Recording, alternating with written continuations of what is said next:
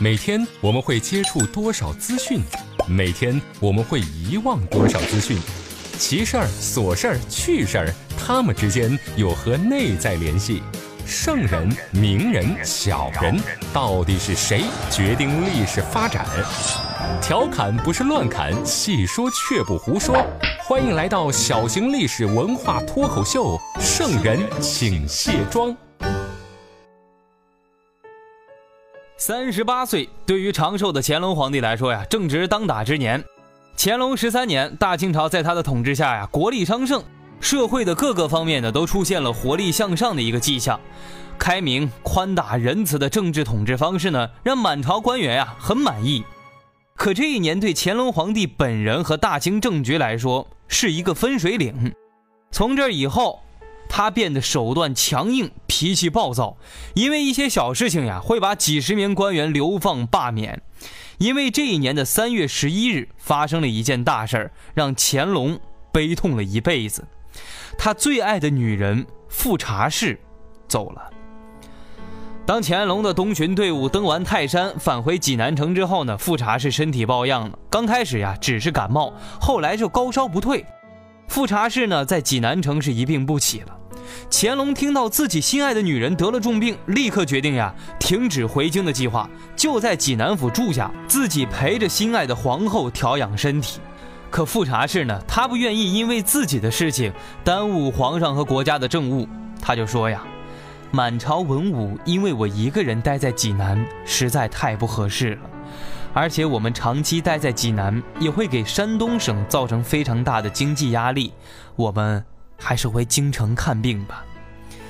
乾隆想了很久，这才决定呀，三月初八回京城。三月十一号，一行人到德州之后呢，改走水运回京城。乾隆呀，本来是松了一口气，因为水路和陆路相比啊，水路更加的平稳，有利于复查养病。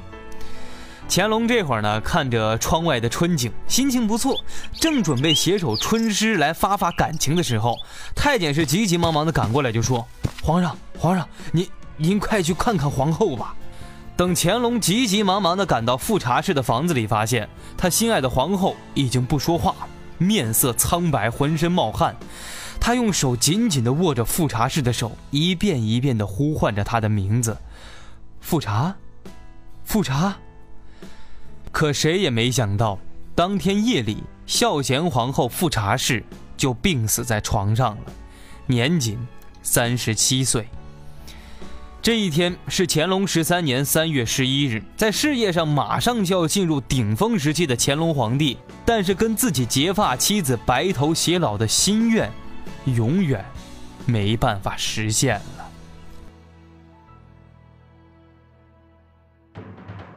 恩情念二载，内治十三年，忍送官居时，诸秦已断弦。乾隆皇帝真的是一位风流天子吗？他一生最爱的女人到底是谁？富察氏凭什么让皇上对她是这么深情？这个女人的离开对大清政局造成了什么影响？今天的圣人请卸妆，就跟大伙聊一聊乾隆的爱情。一直以来啊，我总觉得咱们节目呢，那是个马后炮节目。哎呀，什么热点那都没蹭上过。去年张艺谋不是拍那个电影《长城》上映吗？哎呦，来势凶猛呀！我就马不停蹄做了两期节目，我好好讲讲长城。结果嘞，这部电影豆瓣评分四点九。哎呀，看完之后，你除了惊叹景甜的实力，还有啥话题？我看这段时间啊，这个《延禧攻略》呢很火啊，势头很强劲。按道理呢，我这个毒瘤嘴应该不会造成什么影响。最近呢，微博上面很多小伙伴啊，都让我讲讲这个富察氏，讲讲这个剧。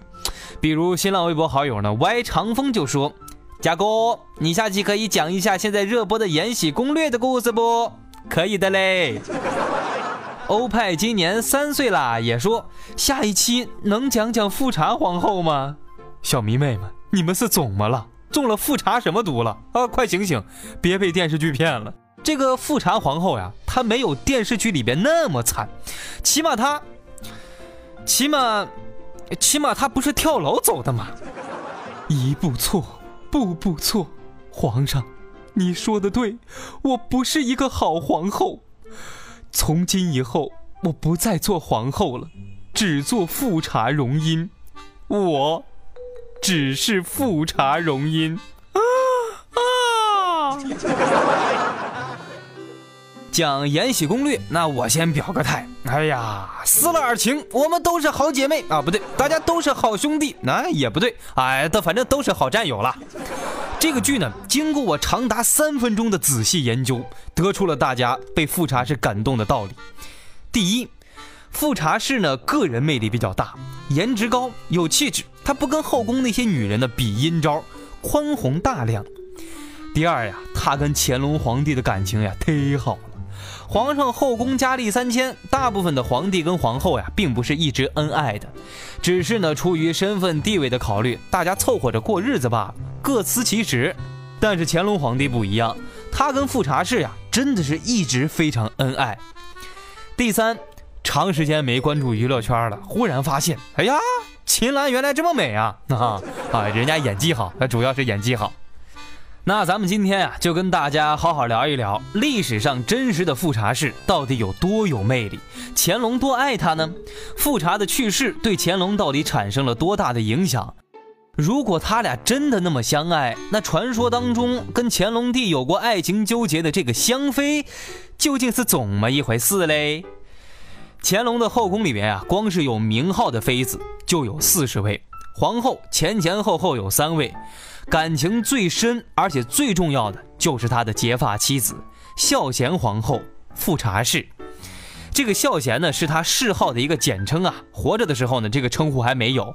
那为啥要简称呢？因为全名啊，它有点长。他的全名是这样说的：孝贤成正敦睦仁惠徽公康顺辅天昌盛纯皇后。《延禧攻略》里边呢，秦岚饰演的富察皇后叫富察容音。其实这个呀名字很多，因为孝贤皇后呢是富察氏，全名呀各个剧里边不一样。比如说《如懿传》里边，董洁演的孝贤皇后叫富察郎化；杨幂在上书房的电视剧里边演的孝贤皇后呀，又叫富察敦儿。其实都是一个人，就是乾隆的结发妻子孝贤富察皇后。富察氏呢，出身名门，人家富察这个姓呀，是满洲八大姓之一，属于上三姓。她嫁给乾隆的时候啊，年方十六，那个时候呢，她还不是什么皇后，因为乾隆那一年呢，十七岁，他还没当上皇帝呢，所以富察一开始呀，是作为福晋嫁到皇宫里边的。这门婚事不简单，是乾隆他爹雍正给他选的。因为这个时候的雍正呢，已经把乾隆定成自己的接班人了，所以给乾隆选这个福晋，其实呀，就是给大清国的将来呢选皇后呢。这雍正皇上呢，挑这个儿媳妇儿，肯定费了不少心思。出身名门，你这是最基本的要求，长得漂亮那才算加分项啊。可富察氏有多漂亮呢？咱们要看一看郎世宁给富察氏画的画像。这个郎世宁呀，是一个西方画师。咱们知道啊，西方人画画，尤其是画油画，是讲究写实的。虽然他这个职位在这儿，给皇上的皇后呀、妃子们画像，多多少少得带点 PS 嘛。但是呢，所有人都 PS 了，那就在一个起跑线上了。从这个方向来对比啊，这个郎世宁的画还是有一些参考价值的。从这张画里面，咱们能看出来，富察氏呢，算不上那种五官特别精致的绝色美女，但是她五官端正，眉宇之间给人一种安静祥和的感觉，那也是很漂亮的。更多的呢，是给人一种端庄贤惠。画里边的富察氏呀，虽然是贵为皇后，但是没有那种盛气凌人的感觉，神态温文尔雅，能看出来富察氏是一个有着非常好的修养的女人。富察呢，除了出身名门、颜值高之外啊，还有什么地方她能一直吸引乾隆呢？你想想，后宫佳丽谁不漂亮呀？个个争宠，那个个都是戏精啊。富察氏她用了什么办法呢？首先呀，富察氏很真。清史稿里边记载啊，富察虽然出身名门，但几乎不讲究什么化妆啊、修饰呀。给脸上也不捣鼓什么奇奇怪怪的东西，他本人也非常讨厌金银珠宝之类的饰品，太俗了。那种从头到脚，哎呦，各种名牌堆起来的姑娘，说实话看着都累，恨不得把全身家当都贴在身上。这种就是富察氏的反面典型。富察当了十三年皇后，你想想，人家什么条件没有呀？但她每天都是素面朝天，衣着打扮都非常简单，这就是真贵族啊。《清史稿》里边说她是以通草绒花为饰，不遇珠翠，就随便摘一点花花草草呢这种大自然的东西来装扮自己，不用什么珍珠翡翠之类的。这话呀，我觉得可能有那么一点夸张了。照我的理解呀。富察氏可能就是那种喜欢自然、纯粹和舒服的打扮，颜值再高呀，对男人的吸引只是一时的。你看历史上全部靠这个颜值出名的女人，结局都是很惨的。性格好才是两个人能一直长期相处下去的一个基础。富察氏这个人呢很有意思，很会做女人。她既有精明的一面呢，也有天真的时候，又识得大体，但是呢又懂小节，是一个很懂女人行事方法的一个姑娘。比如说乾隆皇帝呢工作忙的时候，富察氏呀不打扰他，他就呢把这个后宫管理的好好的，别给皇上添堵。皇上工作不顺利的时候，他马上能感觉到皇上情绪的变化，就陪你说说话呀，开导开导你。当乾隆工作累了，想放松的时候，富察就能陪着皇上一块儿打猎散心。乾隆皇帝这个人呀，本身就非常复杂，情绪多变，喜欢 cosplay，哎，一会儿装个道士，哎呀，朕要上仙了；一会儿呢又变个仙人，再一会儿呀，穿着这种西洋打扮。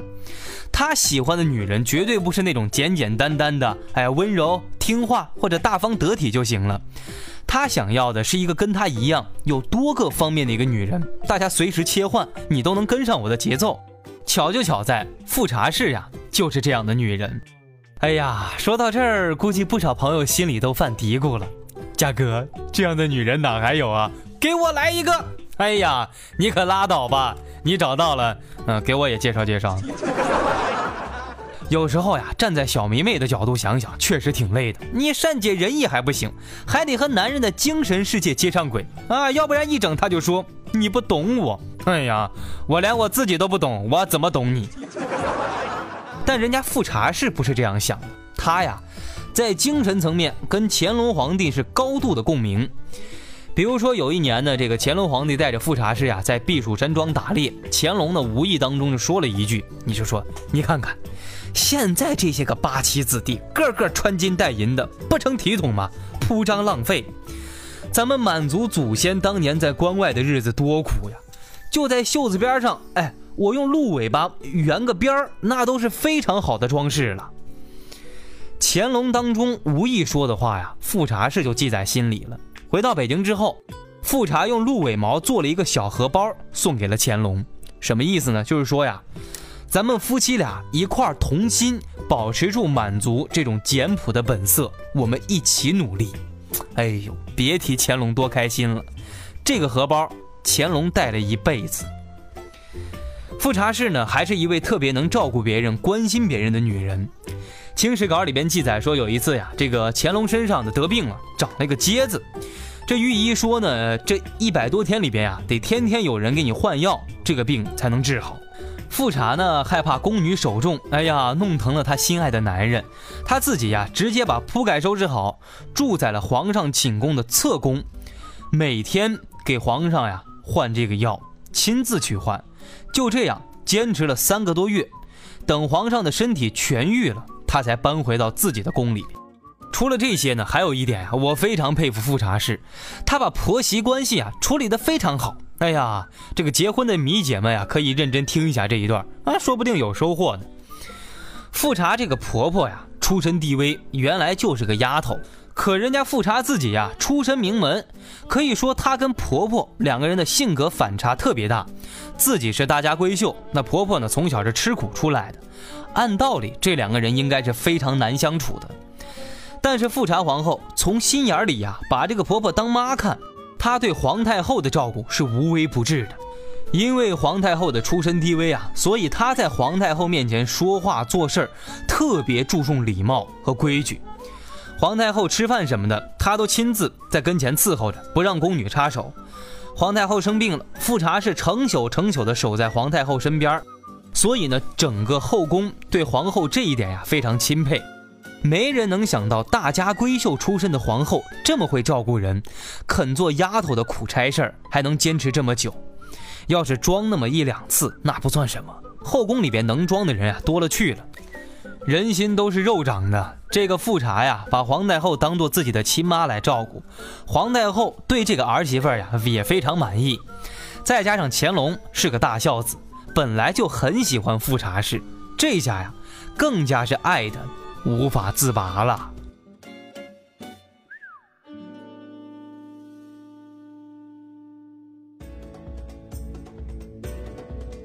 接下来是广告时间，喜欢节目的小伙伴呢，欢迎你们对我的节目进行疯狂的点赞、打赏、转发。想要参与节目互动，关注我的新浪微博“一枚电台家”，家是嘉宾的家。留言提出问题就有机会被我选中，翻牌子登上飞鸽传书。如果觉得节目不够听，可以关注我的精品付费节目《独孤家的异想世界》。收听节目可以在懒人听书 FM、蜻蜓 FM、情咖 FM。网易公开课、爱因斯坦 FM 搜索“独孤家的异想世界”就可以完成收听，讲一讲唐代传奇小说故事，感受一下唐人的爱恨情仇。这下你才知道，这唐代人的天马行空的脑洞不得了啊！粉底、眼霜、高光、隔离、腮红、睫毛、乳液、精华，女人有了这些会更加美丽；历史有了这些只会更加迷离。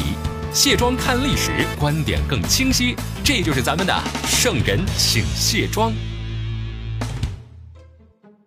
欢迎回来，这里是圣人请卸妆，独孤家向您请安了。乾隆本人呀，本身就是一个特别能挑别人毛病的人，所以说呢，跟乾隆上班挺痛苦的。可是自己的这位结发妻子富察氏，那做的太完美了，他一点问题都挑不出来啊。乾隆登基之后呀，虽然按照礼法制度呢，娶了很多这个妃子，但是这些妃子呀，在富察氏面前，那就跟透明的一样，根本就撼动不了富察氏在乾隆心中的地位。可这对恩爱夫妻呀，劫难也蛮多。在清朝那会儿，尤其是宫里的女子，母凭子贵嘛。你要是能给皇上生个儿子，你自己才算是安稳了。你至少遇到什么问题，有儿子这个依靠在。雍正八年，就是乾隆跟这个富察结婚三年之后，十九岁的富察呢，给乾隆生了儿子。哎呀，这会儿的雍正皇帝还在位呢，他是天天盼孙子盼孙子的一个爷爷呀。这个嫡长孙盼了两年多，非常高兴。他就亲自给这个嫡长孙啊起名字叫永廉，廉呢是宗庙里边的一种供器。这个名字的意思就是说呀，希望将来这个孩子有机会可以继承大统。没想到这个崽呀，果然是不负众望，特别的聪明可爱。乾隆说他是聪明贵重，气宇非凡。所以呢，乾隆当了皇帝之后，早早的就把这个永廉呢秘密的立为储君了。这孩子才六岁呀，就钦定成将来的接班人了。你所以你想想，乾隆得多喜欢他。就在乾隆呢通过早早确定储君的方式秀恩爱不久之后，乾隆三年九月份，永廉生病了。刚开始呢只是感冒，但是几天之后病情加重，没多久呀就去世了。哎，这个孩子的离开呀，对乾隆和富察来说是一个非常沉重的打击。培养了九年的未来接班人去世了，紧接着富察氏就大病一场，几天时间人就瘦的脱了相了。乾隆担心富察氏下班之后天天跑过来陪着他，就连跟他同寝的次数也增加了。为啥呢？因为乾隆明白，要想让这个富察氏从阴暗里边走出来，最好的安慰他的办法就是让他呀再生一个儿子。但是富察嘛，毕竟生了一场大病，身体不好了。他俩是一连七年也没怀上，好不容易呀，这两口子努力到乾隆十一年，富察呢终于跟乾隆生下了他的第二个儿子永琮。这个孩子真的是上天照顾富察呀，因为这一年呀，富察已经三十五岁了，放在清朝那会儿，绝对的高龄产妇。虽然呢，其他妃子已经给乾隆生了好几个儿子了。这永琮呢是乾隆的第七个皇子，但是乾隆一看到这个儿子呀，打心里喜欢，每天下朝的第一件事就是立马跑到皇后的寝宫里边啊，这小两口呢就抱着孩子玩。当时的乾隆皇帝啊，可能是这样的：哎呦，我的小永从啊，来，叫皇阿玛，呜，叫皇阿玛。这一刻呀，可能是乾隆在一天的生活当中最幸福的时候。但祸不单行，咱们之前在节目里边也讲过，清代皇子的死亡率啊很高，一半的皇子没成年就去世了。乾隆十二年大年三十永从因为得天花，年仅两岁又去世。这个双重打击对于富察来说真的太沉重了。乾隆还行吧，因为起码他不缺儿子了。可富察已经三十六岁了，他真的觉得自己没机会再给心爱的男人生下皇子了。乾隆是个心思挺细腻的人，爱情呀，在人人面前其实都是平等的。大家别看富察是对乾隆那么的好，但是呢，乾隆也非常的疼爱他。就在永从去世两个多月之后，乾隆十三年的年初。三十八岁的乾隆要举行他人生当中的第一次东巡，去山东呀祭拜孔圣人。这次出巡也是乾隆的彰显自己功绩的一次机会。在位十二年，乾隆是勤勤恳恳、励精图治，大清社会的各个方面呢让他打理的也不错。这一次东巡呀，就巡视一下自己的国土，检阅一下自己的成绩嘛。这个事儿前一年的六月份呢，夏天就已经定下来了。乾隆决定呀，把这个富察氏也带着出去走走呀，散散心，不要让他天天待在宫里呢，睹物思念儿子，以免太伤感了。而且乾隆也想跟他这位结发妻子呢，分享一下自己成功的喜悦。十几年前我们在一起的时候，朕还没登基，通过十二年的努力，你一直在背后默默的支持我，帮助我。现在朕管理的大清小有成果，这里边呀。也有你的功劳，乾隆是想通过这个方式跟妻子呢分享一下喜悦，让他转移一下心里边的哀愁。乾隆的计划非常好，可是计划呢总赶不上变化。这次东巡呀，一开始就出现了让人揪心的问题。